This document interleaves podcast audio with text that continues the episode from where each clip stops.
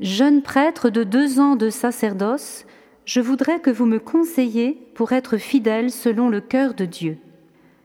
Eh bien, le Père André Dose va conseiller ce jeune prêtre.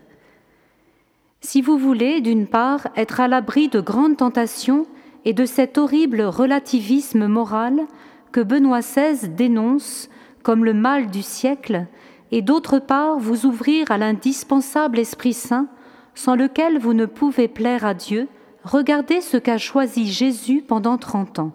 Il a choisi de vivre entre Joseph et Marie, là où Dieu cache ses trésors, là et là seulement où l'homme peut espérer changer pour devenir un petit enfant. Tout est caché dans la parole de l'archange Gabriel. L'Esprit Saint viendra en toi. Cela est pour Marie. La puissance du Très-Haut te prendra sous son ombre. Il s'agit de Joseph icône vivante du Père éternel. L'une attire l'Esprit de Dieu, l'autre écarte le démon.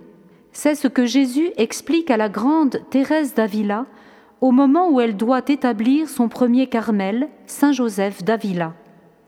Joseph garde la première porte, celle que l'on ferme sur le monde où règne le diable. Marie garde la seconde, celle qui s'ouvre sur le ciel, d'où descend l'Esprit Saint. Jésus est entre les deux portes. Il n'y a que là qu'on peut le rencontrer intimement dans cette indispensable oraison.